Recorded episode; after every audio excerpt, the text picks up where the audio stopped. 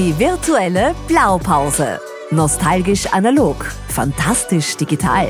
Der Podcast über das Haus der Digitalisierung in Tulln an der Donau. Hier wird Digitalisierung in Niederösterreich so richtig greifbar. Heute mit Klaus Zeppelzauer und Lukas Reuterer. Ich begrüße Sie ganz herzlich zu einer neuen Episode der virtuellen Blaupause. Mein Name ist Klaus Zeppelzauer und gemeinsam mit Lukas Reuterer entführen wir Sie heute zum nächsten Knotenpunkt, nämlich ans AST Austria in Klosterneuburg. Und es freut mich, Bernhard Petermeier bei uns begrüßen zu dürfen. Hallo, Bernhard. Hallo, vielen Dank für die Einladung. Ja, Bernhard, ähm, AST Klosterneuburg oder AST Austria in Klosterneuburg, das Top-Forschungsinstitut in Österreich. Welche Rolle habt ihr im Rahmen des Netzwerks Haus der Digitalisierung? Ja, also das IST oder wie es ISTA, wie es jetzt heißt, wir haben es ja umbenannt, also das Institute of Science and Technology Austria, ISTA, ist ein Grundlagenforschungsinstitut, wie du richtig gesagt hast. Wir sind ein Knoten ähm, allerdings sind wir nicht ein sehr homogener Knoten. Da gibt es verschiedene Einrichtungen, verschiedene ähm, Entitäten, die da zusammenwirken, um wirklich äh, Digitalisierung äh, in dem Sinne weiterzutreiben. Ähm, zum einen natürlich das Haupt, äh, die Hauptentität ist äh, das ISTA selbst, ähm, Grundlagenforschungsinstitut, sehr junges Institut, erst äh, ungefähr 13 Jahre alt ist damals gegründet worden mit der Idee, dass man wirkliche ähm, äh, äh, Forschung auf Grundebene in Österreich auf, auf äh, internationalem Top-Level fördert. Und das ist auch fantastisch gelungen. Ja. Also das äh, ISTA bekommt ständig Auszeichnungen, ist äh, in jeder Metrik, die wir, die wir machen, wirklich top. Ähm, und äh, geht auch dem Gedanken nach, dass man Forschung in einer Art und Weise betreiben muss, die jetzt nicht direkt anwendungsgetrieben ist, die etwas, wie soll ich sagen, der Neugier der einzelnen Forschenden folgt. Ja? Und wir haben ja auch kürzlich gesehen beim Nobelpreisträger, der hat genau diesen mhm. Aspekt betont, ja? dass man nicht immer direkt gleich auf die Anwendung sehen muss. Und das machen wir in in, in Bereichen, die sehr, sehr breit sind. Ja, ähm, jetzt nicht nur die klassischen, typischen Digitalisierungsthemen, die man jetzt annehmen würde, wie Computerwissenschaften, Mathematik, äh, vielleicht auch Physik, ja, sondern auch in, in Themen wie äh, Biologie, Neurowissenschaften, Chemie, äh, Materialwissenschaften. Ja. Und ähm, Natürlich sprechen wir heute hauptsächlich über Digitalisierung, aber mir ist schon auch äh, ein Anliegen, ein bisschen zu betonen, was für mich auch Digitalisierung bedeutet, weil ich glaube, dass Digitalisierung schon sehr breit ist ja, und betrifft wirklich jeden einzelnen Aspekt äh, in, in verschiedenen Forschungsrichtungen, aber auch in, im wirtschaftlichen Bereich, eigentlich jeden Aspekt, den wir uns nur vorstellen können. Und deshalb ist Digitalisierung auch wirklich als horizontale zu sehen, die hauptsächlich eigentlich effizienzsteigernd und innovationsfördernd sind. Und das genau, das sind genau diese ähm, Zusammenhänge, die uns helfen, kompetitiver international zu sein, im wirtschaftlichen Bereich effizienter zu sein. Ich, ich lache ein wenig oder ich freue mich ein wenig, weil das wäre, wie wenn du unsere Homepage studiert hast. Das ist eigentlich genau, genau unser Ansatz. Das war ganz ernsthaft nämlich die Geburtsstunde vom Haus der Digitalisierung auch im Land Niederösterreich. Der Ansatz, dass Digitalisierung Querschnitt ist und in alle Lebensbereiche reinspielt. Deswegen dort gebündelt und damit aus einer Digitalisierungsstrategie, die auch wieder sehr breit aufgestellt ist des Landes, das Haus der Digitalisierung als äh, Leuchtturmprojekt hervorgegangen. Also deckt sich komplett und wir übersetzen Digitalisierung auch ganz oft mit Effizienzsteigerung für Unternehmen. Ja, unbedingt. Und ich habe natürlich die Homepage studiert. Ne? ich habe bei euch abgeschaut. Ja. Wobei äh, beim Thema Digitalisierung, es muss immer beachtet werden, es sollte einen Nutzen bringen, es sollte einfach zu bedienen sein, unter Anführungszeichen, und es sollte transparent sein. Ich glaube, das sind Punkte, die immer wieder äh, vergessen. Aber ja. ganz kurz noch aufs ähm, IST zurückzukommen. Die, äh, das IST ist die Forschungsinstitution in Österreich, die die meisten ERC-Grants hat. Mhm. Wie wirkt, wirkt sich das ein bisschen äh, auf dieses weil du vorher Zeilinger erwähnt hast, auf dieses, ich, ich forsche einfach, also oder ich wäre bezahlt dafür, dass ich etwas forsche, was im Endeffekt vielleicht momentan noch nichts bringt.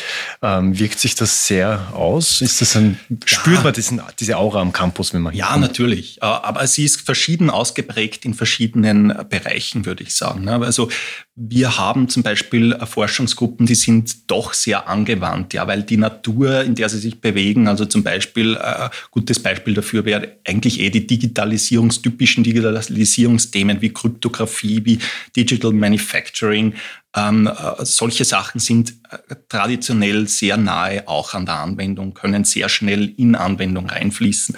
Aber dann haben wir natürlich ähm, auch Forschungsthemen wie, wenn man ein bisschen mehr in die theoretische Mathematik geht, ja, oder, oder, oder vielleicht äh, auch im, im äh, Life Science Bereich, wo diese Aura wir, wir forschen, um der Neugierde wegen und irgendwann vielleicht in 50 Jahren wird das irgendjemand verwenden und was Tolles, wird das der Stein sein, den, den man, der noch gefehlt hat, um irgendwas Tolles zu machen.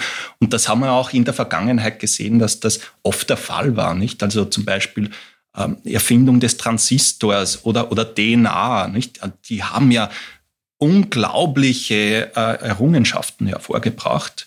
Und äh, zu der Zeit, als sie passiert sind, hat auch noch keiner gefragt, ja, okay, was machen wir jetzt draus? Ja, äh, irgendwie muss man das auch sehen.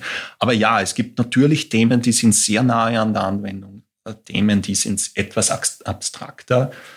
Ähm, aber ich glaube schon, dass ähm, gerade in den Digitalisierungsthemen, Kryptographie habe ich genannt, wir haben eine super Kryptographie Gruppe, die, die macht ähm, zum einen Blockchain-Anwendungen. Wir haben viel über Blockchain und Krypto gehört, ne, äh, die, die äh, sehr viel grüner und, und naturverträglicher sind als, als was wir kennen von Bitcoin.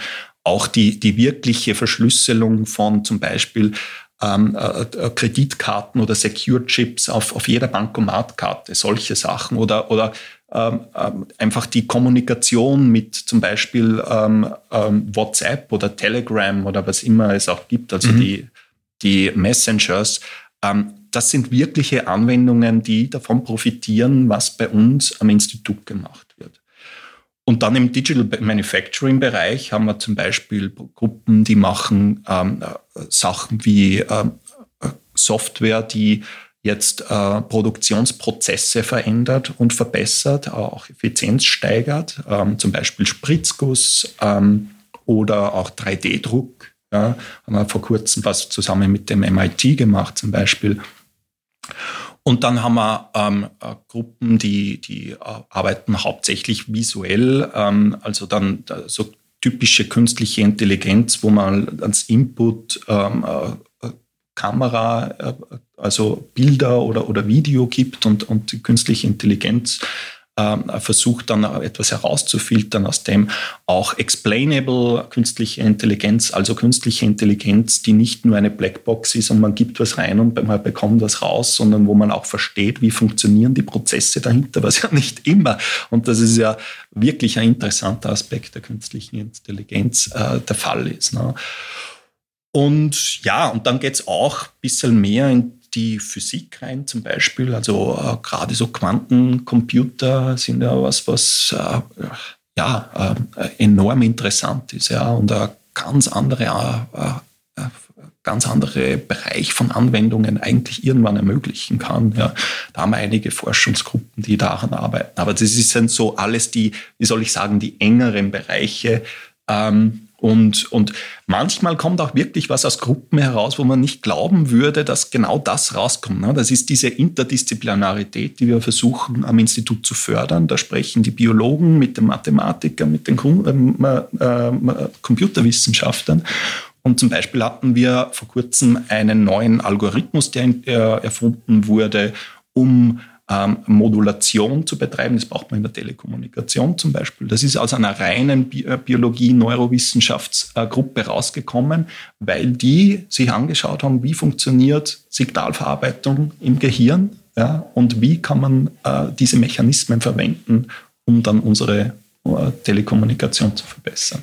Irgendwie wollte ich jetzt gerade die Frage stellen, gibt es eine Art Lieblingsprojekt von dir? Du hast jetzt so viele Bereiche skizziert, angefangen von KI über äh, 3D-Druck, äh, Augmented Reality hast du jetzt noch nicht gesagt, aber Gibt es ein Projekt, wo du sagst, das war das, das Tollste, das ich je gehabt habe? vielleicht, das ist sehr schwierig. vielleicht noch eine Ergänzung. Du bist ja äh, beim ISD Cube tätig ja. und die Aufgabe vom ISD Cube ist es, genau äh, die wissenschaftlichen Ergebnisse in kommerzielle Produkte oder in Firmen, erfolgreiche Firmen umzuwandeln. Genau, also wir haben jetzt eigentlich nur die eine Entität betrachtet, das ISTA. Das ist natürlich eine der wichtigsten, ja, weil sie die, die Grundlagen schafft. Ja. Aber wir haben dann auch noch ähm, die, zum Beispiel ISD Park, das ist ein Joint Venture mit der EcoPlus mhm. zum Beispiel, ne, wo, wir, wo wir die Infrastruktur schaffen und versuchen, Firmen anzusiedeln, die nahe an der Forschung sein wollen, ja, um, um, um dieses, diese Nähe auch für sich nutzen zu können. Sehr erfolgreich. Wir, wir bauen ja gerade die zweite Ausbaustufe. Wir haben gerade die erste Stufe 2019 eröffnet, sind schon randvoll, wissen nicht, wo, wo wir die Leute hin, hinsetzen mhm. sollen. Und dann ISD Cube, wie du angesprochen hast, der, der Investmentfonds ist wieder eine eigene Entität. Das ist ein typischer Wagniskapitalgeber. Also wenn dann die Ideen mal so weit sind, dass man sagen kann, ja, man hat schon erste Kunden gewonnen, aber man ist noch nicht unbedingt jetzt äh, ökonomisch äh, auf, auf äh, wie soll man sagen, den Break-Even noch nicht erreicht, kommt man als Wagniskapitalgeber rein, ähm, um diese dieses private Geld sozusagen platzieren in den Startups, um sie mit äh, den nötigen finanziellen, aber auch Ressourcen, die unserer Erfahrung entsprechen. Wir sind alle Leute aus der Wirtschaft und der, der, der Wissenschaft, ja, um diese beiden Bereiche wirklich verknüpfen zu können. Und da haben wir viele ich, ich gebe dir jetzt noch ein wenig Zeit, über das Lieblingsprojekt nachzudenken, um, um für unsere Hörerinnen vielleicht ein bisschen näher zu bringen. Du hast jetzt wahnsinnig viel gesagt, was ihr alleine als Standort unserem Netzwerk ähm, zur Verfügung stellen könnt. Unser Netzwerk, und wir sind ja heute bei euch zu Gast, Knotenstandort. Mhm. Wir haben neben dem Knotenstandort in Klosterneuburg bereits Halt gemacht in Krems, war der Start unserer Roadshow. Wir waren dann in Wieselburg, wir waren in St. Pölten, wir waren schon in Wiener Neustadt und äh, last but not least sind heute bei euch äh, zu Gast und uns ist dieser Austausch im Netzwerk wahnsinnig wichtig. Mhm. Wie siehst du wieder neben dem, neben deinem Lieblingsprojekt, wie siehst du den Austausch auch mit den anderen Knotenstandorten? Ja, also für mich ist das natürlich enorm wichtig. Ne? Also ähm, wir sind zwar, wir haben so eine gewisse Sonderstellung im Netzwerk, ne? wir sind weniger anwendungsorientiert als andere, aber es ist ungemein wichtig, dass dieser Austausch funktioniert, dass die Forschungsorganisationen untereinander wissen, was passiert, wo können wir Expertise austauschen, wo können wir helfen, wo können uns andere helfen.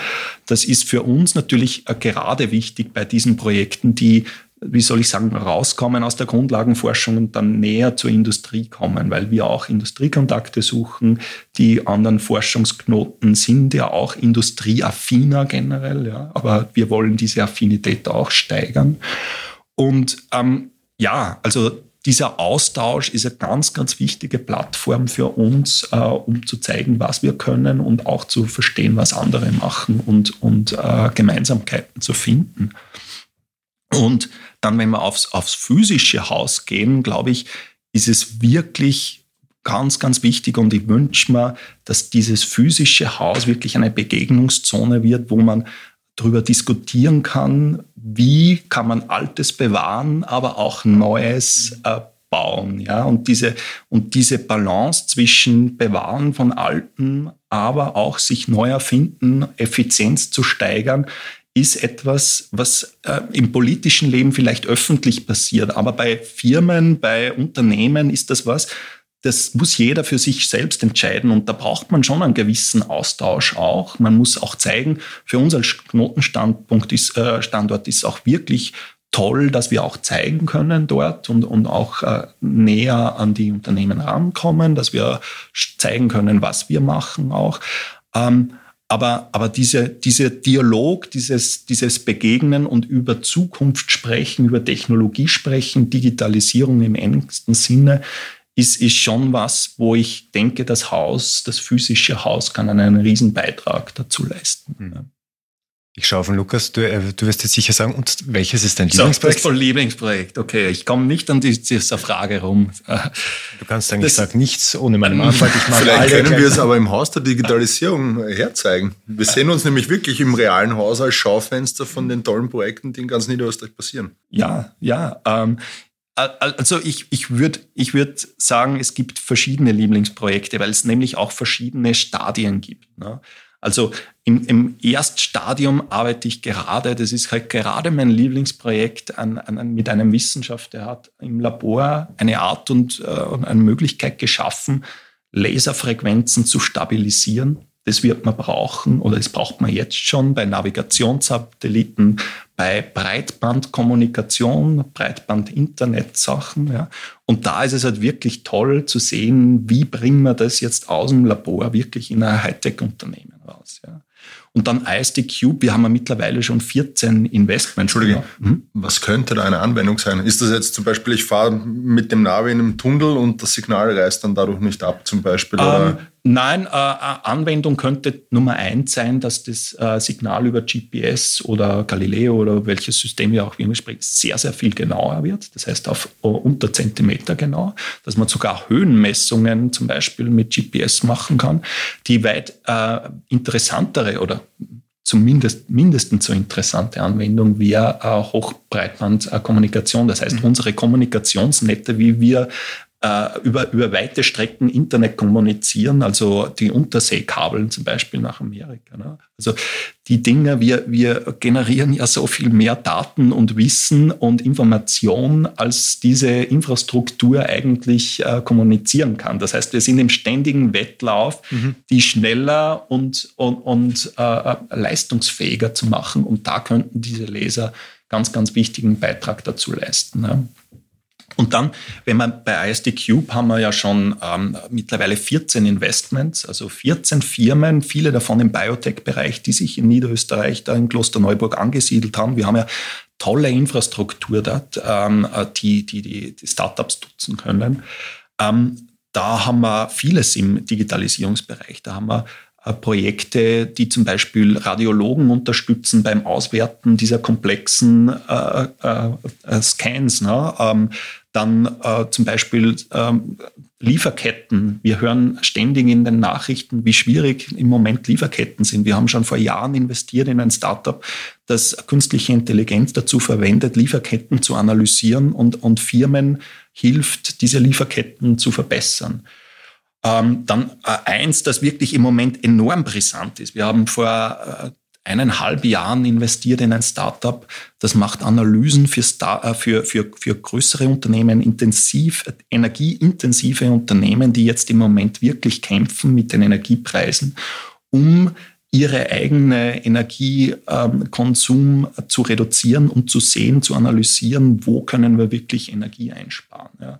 Und das ist vielleicht im Anwendungsbereich gerade mein, mein, mein Lieblingsprojekt, wenn wir jetzt Later Stage gehen, also schon, schon die, die wirklich ähm, ein, ein fertiges Angebot haben, rausgehen und mit Firmen äh, im, im, großen Stil kooperieren. Schließt so ein wenig den Kreis von der Frage von Klaus vorher, wegen anwendungsorientiert konnten wir uns auch nicht vorstellen. Also Energie äh, einsparen und so war natürlich schon lange Zeit Thema, aber nicht in dem Ausmaß und mhm. mit der Priorität, wie es jetzt gerade das Thema ist. Also jetzt ist, jetzt ist natürlich, jetzt drückt der Schuh. Ne? Und, und da, wenn man sich da in energieintensive Industrien ansieht, wie zum Bandindustrie zum Beispiel, ne?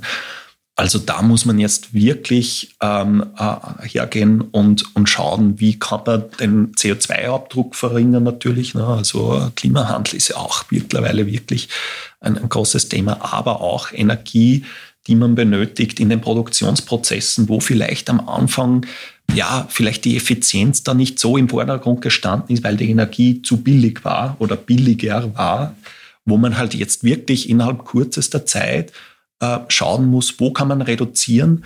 Und es geht einfach nicht, dass jedes Großunternehmen die eigene, äh, eine eigene Datenanalytikabteilung aufbaut. Dafür haben wir nicht genügend Datenanalysten und das geht auch nicht so schnell, ja. Und, und äh, Nista heißt dieses Startup. Äh, Nista ist, ist eins. Wir das vergessen, es kann hier möglicherweise zu Produktplatzierungen kommen. ja, genau.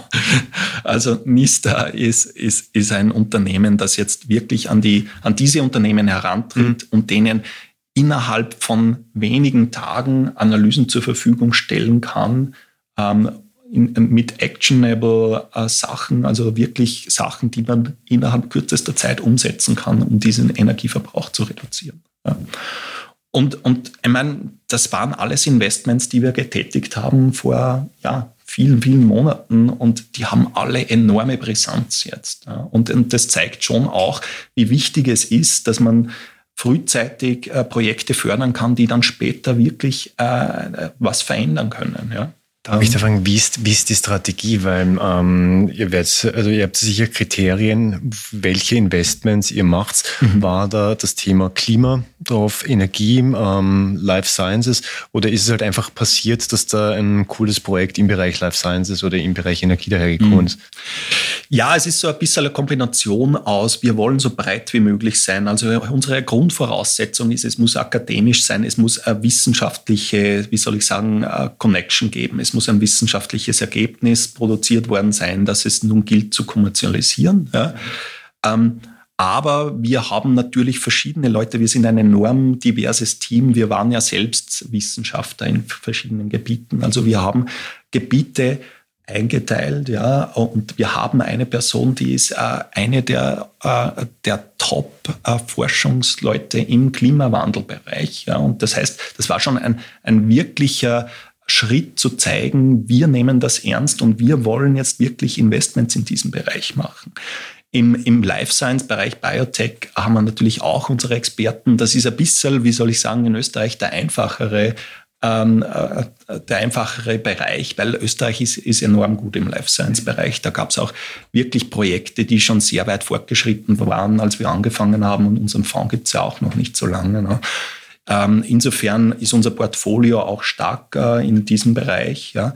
Aber in Digitalisierungsthemen, wir haben, das darf man ja nicht vergessen, wir haben in Österreich ähm, top äh, künstliche Intelligenzstandorte. Also es gibt diese Alice-Units, ja, die sind in ganz Europa die, die äh, Centers of Excellence für künstliche Intelligenz. Davon haben wir zwei und in Kürze wird wahrscheinlich sogar ein dritter dazukommen.